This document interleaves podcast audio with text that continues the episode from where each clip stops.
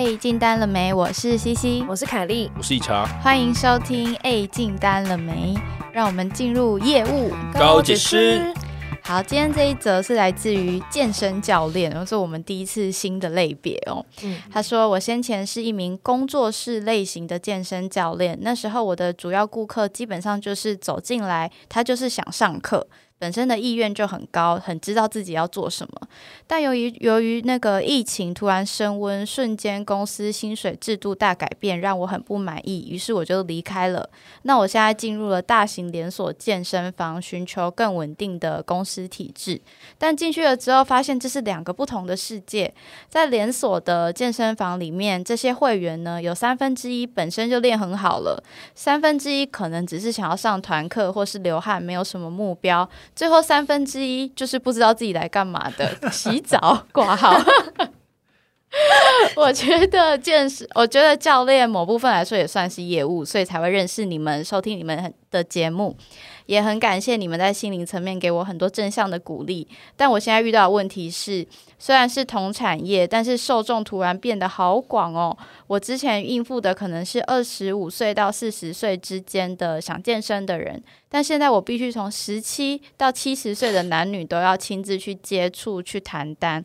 我想请问，如果是你们，你们会怎么做来提高签约的几率呢？嗯，我我觉得其实的确。健身教练也跟他也是需要一些业务的软实力啊。那我我初步这样看下来，我会觉得说，如果是我啦，我是健身教练，我应该会 focus 在那些比较有有钱又有时间的人。对我，我觉得我可能不会用十七岁到二十四岁之中间，我觉得他们可能都还是学生，我就我就不会想 focus 这个客群。所以如果是我的话，我可能会 focus 在二十五岁以上，然后一直到。呃，我可能到五十岁到六十岁之间，我都会 handle。那我我我的理由是因为我觉得二十五岁开始，你已经开始上班，你就会有一些存款。那如果你住家里的话，你就会有一些闲钱。那通常这个时间的男男女女，他们可能也比较注意自己的身材，所以他们想把自己身材练好。然后我为什么放宽到五六十？是因为我觉得那些当妈妈的或当爸爸，他们钱更多，所以他们愿更愿意砸钱，而且他们更有时间上课，所以他们一个月上课的频率可以比一般上班族来的更多，因为他可能已经退休了或者怎么样。所以我就觉得这些有钱，然后我是很介意自己外貌身材的人，很适合当我的客群。这样，嗯，我自己看，我觉得，因为我不太确定他问的问题的意思是说，因为他现在新进的这个健身房里面的这些现在已经在健身的会员，有健身目标的人比较少，嗯，所以对他来讲要拉客人比较困难。对，这是这样的意思吗？是是是，但是我。因为我觉得健健身的这个世界好，现在对我来讲有点有点神秘，所以我不知道一般是怎么去拉客人。那像你们两个，你们是去工作室类型的健身房，你们是哪一种客人？你们是我是连锁的，所以你们是自己练的类型，还是你们会倾向找教练？我自己当初是去找自由教练，嗯哼，对，所以我是有请教练教我这样子，对。那我我自己的话，是因为我大学有跟我朋友先练过一轮，所以我大概知道有些器材怎么使用，所以我我其实有自己练，但是我我自己练其实会遇到一个瓶颈，就是其实你会练到某一个地步，发现你肌肉怎么怎么样长都长不太大的时候，你就其实需要仰赖专业，所以其实我有一阵子其实我蛮想花一笔钱请健身教练。那为什么没有做这件事？后来没有原因，是因为一部分当然是我工作比较忙，所以我就呃工作比较忙嘛，就是我觉得这是主要因素，因为我我就没有办法固定下班的一个时间。去运动，嗯，对，所以我时间上比较难配合，然后加上我可能无心去关注我的这个肌肉的发展啊，就我我没有一个目标是要把自己弄很 壮的意思，对，所以我就没有去报名了，然后就拖到现在。我自己的想法是以我自己，因为我是有固定有在健身人，那我觉得我觉得以我自己的想法来看的话，我想象的健身教练，其实我觉得不管你那个健身房到底他的客群有多少人是想要健身或是有目标的。嗯我觉得跟年纪其实无关，我自己觉得各种年纪男男女女都有可能被激发起他们想要健身的欲望，只是有没有人去激发而已。有没有这个契机点，他会觉得哦，好，我其实是真的需要在什么时间点体脂到什么时候，或是我想要长什么样子。其实我觉得每个人多少都有这样的幻想，只是没有这个勇气踏出那一步，或是他有点搞不清楚，或是他不想花这个钱。都有可能，所以我自己的想法是，因为你在工作室就有这样的经验了嘛，就就是带客人的经验，只是你在工作室可能自己客人会自己会找上门来，他自己会告诉你他的需求。那现在你变成你必须反过来，因为这些你现在在这种大型连锁店，非常多的客人是他们搞不清楚他们自己的痛点，他们自己的需求，然后他们可能也还没有人激发起他们的欲望，这样。所以你必须要去当那个人，嗯，对啊。那至于什么样子的客群比较适合你，这个只能你自己去试错才知道。但是我觉得跟年纪没有很大的关系，因为我自己健身房我也看到非常多年纪大的阿妈非常认真的在练在健身，嗯，对。所以我觉得什么样年纪人都会是你的客人。不过当然，刚刚理查讲年纪轻的可能比较扶不起，这是有可能啦。但是我觉得你就是多尝试，看你要怎么去找到，因为有一些人他们健身是想要变瘦，有些人想要变胖。就是看起来比较肉、比较壮。那有一些人是想要比赛，然后你可以多去跟他们聊。他们来健身房就是有他们想要变好看的，嗯的的欲望嘛，他们才会来健身房。对。那那更进一步要花这个钱，要怎么做到？这个中间的衔接点是你自己要去找到每一个人的那个 pain point 到底是什么？嗯，哦，对啊。我我觉得我自己现在想到，我想到我们之前不是都访问过那个 Jaguar Land Rover 的 sales 嘛，就是 Charles 嘛，他不是有写文章嘛？嗯。但他写文章是写关于就是。他他这些人，他买车背后的一些故事嘛，然后他圆梦的一些故事嘛，等等。那我觉得回过头来讲，我觉得其实我觉得现在很多运动相关的一些在推广，就推广一些某推广某些运动的这些粉丝专业也好啊，或者是 IG 也好啊，他们都会做很多这种社群相关的一些影片，对，或是内容，没错。对，那我觉得其实健身也是一样的，就是我觉得他可以写一些故事，比如有些人他的目标，比如像凯莉刚刚讲。他可能只是想要身材变得更肉一点点，或者他想要变得更瘦。其实每个人欲望不一样。那你可能有一些故事也可以写出来，比如有个人他可能二十五岁好，他原本身材可能，可能他之他之前比如被男朋友甩，因为男朋友嫌他太胖啊。哦，我懂，就是他的顾客的背后的对顾客背后故事，然后 before after 对 before after，然后可能现在就是变身材变怎样，before after 的照片怎么样？这个真的蛮重要的，一个网络的行销经营啦。对，而且。我觉得身材变化是一个嘛，或是他心境上面更因为健身更有自信，对，或是更健康，变得更健康，对，所以我就觉得，我觉得他写，比如可以经营一个粉砖，或是各种，比如 IG 也好，都让大家可以认识他，跟他就你看，请他作为教练的话，成效会长怎样？我觉得他可以经营自己的平台啊，对，因为进你很难去控制来这个连锁健身房里面的人，他。你要你想要 build 他一个目标，其实会比较困难。那你还不如做一个粉丝专业。那如果他们看到，他们可能就会被激起某一种欲望。对对，而且你可以累积自己的专业知识。对，所以你的可信度啊，你的实力啊，不会因为你再换到别的健身房就不见了。对，所以我第一个建议，我觉得他是可以成立自己的自媒体啊。嗯，对，就是你很会这一部分也是行销了，就是说人家跟为什么要选？因为教练那么多，为什么要选你？像我知道有一些教练他可能单价比较高。那那是因为他有专业的营养师执照，然后他同时也是，比如说有，比如说是知名的呃健身，就是去健身比赛的人的教练等等，所以他就有一些 record 嘛，或者他自己就有参加健身比赛，那他就可以把这些列为他的一些吸引人的点。那我觉得他自己也可以找出一个吸引人的点，比如说他是不是营养这一块他特别在行，或是他他有一些营养相关的一些建议给给这些人这样，对，找出自己的特色这样。而且像 Kelly 找自由教练，这个教练也是你自己找的，对不对？对，是我朋友推荐给我的，所以就是口耳相传这样。对，那他的 IG 粉丝也非常多。对，所以其实我觉得，其实我觉得健身教练某种层面其实跟保险业务其实比较像，比较像是先从身边的朋友开始，然后他慢慢做起口碑这样。对，做口碑，大家一个一个介绍。对，所以我觉得之前你比较不用开自己开发。因为之前大家进到你的工作室健身房，基本上就是想要上课了，这样。那现在你就必须要练习开发了。那开发的过程，这个就必须你自己去找到你适合用什么方式来来找客人。对对，但是最重要的应该就是像我们刚刚讲，就是你要找到客户的需求啦。嗯，他他已经来了，其实基本上已经帮你砍掉很多，已经帮你节省掉很多时间了。对，他已经来健身房，他就是身材想要变好。那至于你怎么吸引他到更深一层，就是你的。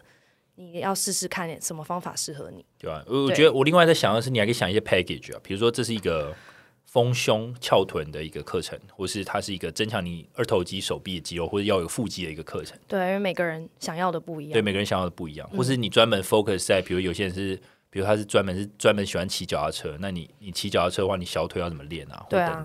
而且口碑做起来，应该就那个客群的累积量就越来越快了吧？对啊，我觉得，嗯其实像皮塔、啊，皮塔不是就做很做做 YouTube 嘛，就开始分享一些健身的知识。哦对，我觉得他也可以对从分享一些健身或是一些错误知识，然后跟大家讲说不要避免做哪些动作。那大家对对他有兴趣，就会开始问他说：“那怎么找你上课啊？”对对对，真的。那在健身房里面，就是教练是会去他，如果是以他在健身房里面的话，他可以去，比如说提供一些正在使用器材的人一些建议，用这种方式去接触嘛，这是可以的吗？我是可以的啊、可以啊，可以啊，对对啊，我觉得他可以。我觉得我虽然没有当过健身教练，但我我之前健身的时候，其实都会看到一些健身教练走来走去，然后他可能，比如他看你做的姿势比较不正确的时候，他如果想要做你这个声音，就会问，对，就会跟你指导一下。那你有被推销过吗？我没有，哦，你没有，因为我就是一个很知道我自己现在在做什么动作，因为我知道我在练什么，所以他们通常也不会来烦我。嗯通常他们会觉得烦吗？如果他是来帮你纠正你的姿势这些的，不会不会，而且他们通常也不会，应该怎么样？我觉得他们会都会看呐、就是说看你是不是一个需要指导的人。嗯，他如果很知道你自己，他如果感觉你就是已经知道你在练什么菜单了，他就不会来特别找你，除非你那可能觉得你问他机会比较小，这样对机会比较小。以前我们在聊开发类型的时候，理查就有说过，他的开发类型是他先帮客户处理现在手上的问题。嗯你现在用这个系统遇到什么问题，我先帮你处理。那如果有处理完，我们就可以谈下一步。你我记得你好像讲过类似的，有吗？我讲过吗？有，我记得有。就是你用解决问题的方式来吸引客户。对，解决他既有的系统问题或者什么之类的。那我觉得这个听众也可以用这个方式，就你现在健身房里面这些看起来好像爱健身，然后好像身材已经很好，或者是不知道来干嘛的，可能可以透过他们在用。呃，器材有一些比较不正确的方式，可以给他们一些先提供一些专业知识的建议，先提供一些可以怎么练的建议，那嗯再来做开发，可能会比较顺利一点。对，而且可能自己就可以分分类型吧。有一些有一些真的是没有想要特别健身啊，有一些他去可能是想要踩个踩个那个飞轮，跑个步而已。你跑去跟这种人推销，他可能会觉得很可怕，嗯对，很厌恶。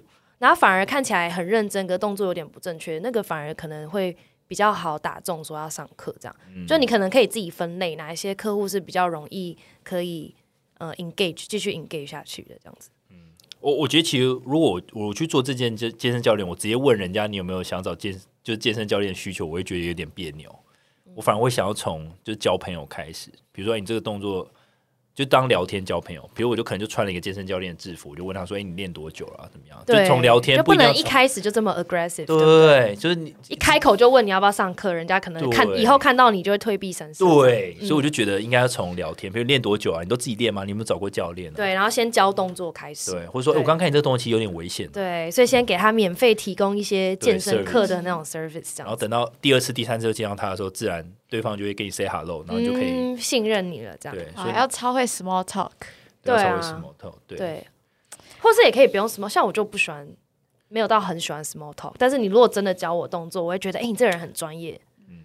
那也可以。我觉得因为你先抛出一个免费的一些知识 Service，给你，那你会抛砖引玉，对，因为抛砖引玉。对，所以如果今天模拟一个情，然后假设凯莉你现在在一个连锁健身房里面开始自己运动，嗯，然后你你现在的确就是，其实你就是想流流汗而已。我就想流流汗，你就想流汗。好，那嗯今天、今天今天就有个健身教练，他就是他的的确他未来的目标是想要你成为他的顾客，但如果他一开始就是看你做动作的时候，很 nice 的跟你讲说，哎、小姐，你刚做这动作可能会伤到你的腰椎，嗯。就建议你不要做这个，可能要改换别的动作，嗯，然后就给你哈拉开始，然后那我 OK 啊，你就 OK。我我 OK，但是要看人，要是我的个性我 OK，因为我会希望这件事情我可以把它花一样的时间，可是效率变更好这样。对，但我觉得有些人可能就会觉得，呃，好害怕，你要开始推销了这样。没有没有没有，他不，所以我就说第一次他没有要推销，他可能就是建议完动作之后，然后就他就离开了。然后等到，可以啊因为如果你会常常去运动，或是你可能真的会买教练课，可能你会有运动的习惯，嗯，那大不了就是见你两三次之后才跟你讲说，哎，对。如果你有兴趣的话，也许可以试试看个一堂。那如果对对啊，如果对方看起来露出厌恶的表情，就先放着好了。对就体验课嘛，比如体验一堂，我觉得他可以先体验课啊，比如说一小时，比如一般都会有体验课，一体验课是免费的吗，对，一般教练，哎、哎、我有点忘了哎、但是一般会先会有个体验课，如果是我的话，我可能会让他体验一堂，嗯，一般都有啊，一般然后还让他用团体班体验，这样就不用一个一个体验了。所以其实蛮辛苦，因为还有人在做线，呃，就是面对面的 Coco，哎，就是面对对方喜不喜欢，要马上感觉出来。真的 超我累的，们电话挂掉就可以打装没事，就就算了。可 他们还要在一个空间大概一个小时。可是反、啊反过来说，如果他把自己形象弄得很好，那那个人喜欢他的话，可能对方马上就成，对啊，对啊，对啊。对对吧？一对体两面，所以你可能要把自己弄帅一点。那种专业啦，用哦专业，用专业专业比较重要啊。哦，真的吗？所以你的教若好来、嗯来给你指导的人，你希望他帅一点还是他壮一点？哦，没有专业一点。当然是专业啊，我干嘛要帅哥来教我一个不怎么专业的动作？那如果他很丑，但他很专业，跟他长得很帅，但是其实稍微没那么专业，但是，我跟你讲，我觉得一个人的外表再怎么样，最后都会被他的行为盖过去。如果这个人他长得很帅，可是他很不专业，只会在那边跟我哈拉，我最后都不会觉得这个人有任何魅力。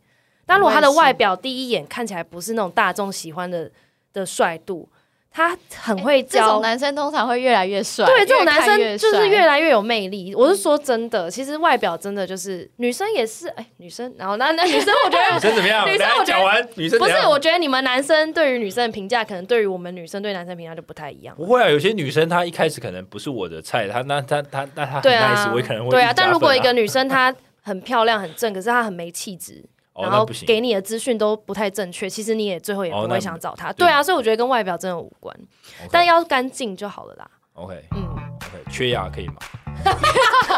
这么 specific 的条件哦，你知道每次跟你讲话，他门牙该就是没漏红，该漏红哎，你 那个深你那个深蹲的部分，好，我们今天帮他想了几个方法。第一个就是提升自己专业度，有呃，还有就是可以安排自己做一些自媒体相关的行销、网络行销，建立自己的品牌。再来就是在健身房做既有客户的一些抛砖引玉。对，免费的 service，嗯，对，好，那希望可以帮助你达成业绩，然后有越来越多稳定的学员，然后也期待你给我们 feedback。没错。